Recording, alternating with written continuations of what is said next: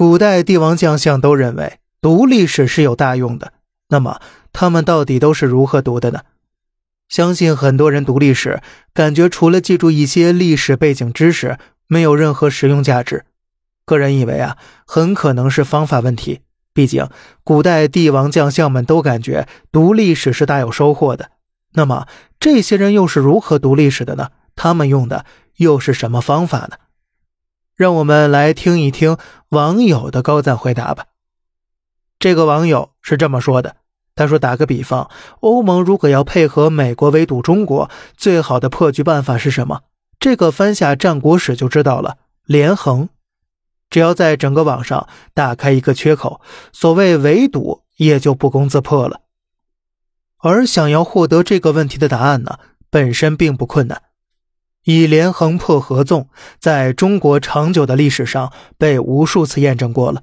对于中国这种历史悠久的国家来讲，数千年的文献资料积累能提供的学习的东西非常多，这也是很多历史较短的新兴国家所不能相比的。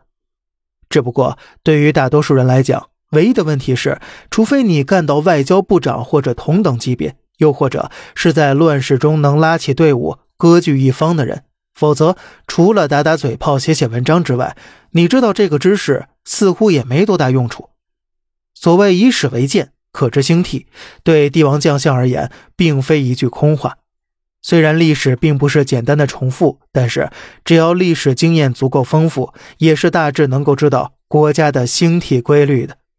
至于普通人学历史呢，自然不具备如帝王将相般的操作机会，甚至也不具备任何影响能力。但是这并不代表普通人学历史就没有任何用处了。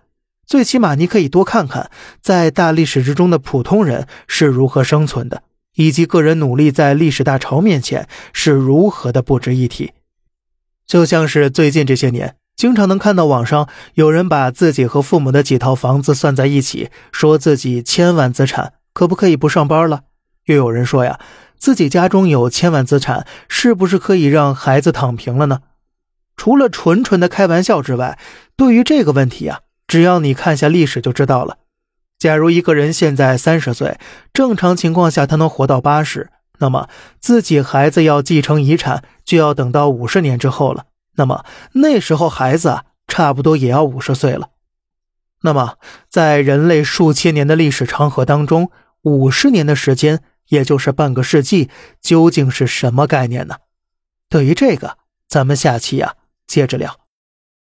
好了，这里是小胖侃大山，每天早上七点与您分享一些这世上发生的事观点来自网络，咱们下期再见，拜拜。